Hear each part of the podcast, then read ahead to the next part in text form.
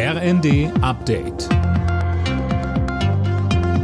Stündlich neu. Auf den Punkt informiert.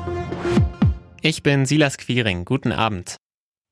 CDU-Parteichef Merz ist bei seinem Besuch in Kiew vom ukrainischen Präsidenten Zelensky empfangen worden. Das Gespräch hat rund eine Stunde gedauert. Über Inhalte will Merz aber erstmal keine Details nennen.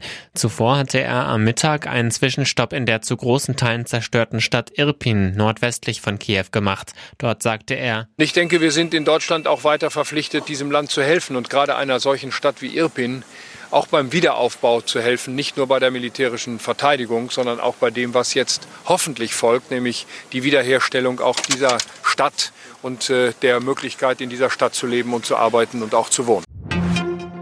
Russland hat eine Offensive auf das eingekesselte Stahlwerk in Mariupol gestartet. Das hat das Verteidigungsministerium in Moskau mitgeteilt und damit Berichte aus der Ukraine bestätigt.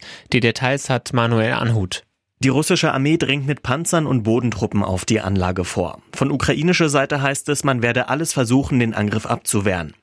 Auf dem Gelände befinden sich noch immer hunderte Zivilisten, die bisher nicht in Sicherheit gebracht werden konnten. Unterdessen schätzt die ukrainische Regierung, dass in ganz Mariupol seit Beginn der russischen Offensive inzwischen mindestens 20.000 Menschen gestorben sind. Eine mögliche NATO-Mitgliedschaft von Schweden und Finnland würde Deutschland unterstützen. Das hat Kanzler Scholz bei der Klausurtagung der Ampel auf Schloss Meseberg gesagt. An der hatten heute die Regierungschefinnen der beiden Länder teilgenommen. In NRW hat die Polizei die Wohnungen mutmaßlicher Impfpassfälscher durchsucht. Zehn Verdächtige sollen in erheblichem Umfang gefälschte Corona-Impfbescheinigungen mit entsprechenden QR-Codes hergestellt haben. Dabei sollen sie den Computer einer Apotheke genutzt haben. Alle Nachrichten auf rnd.de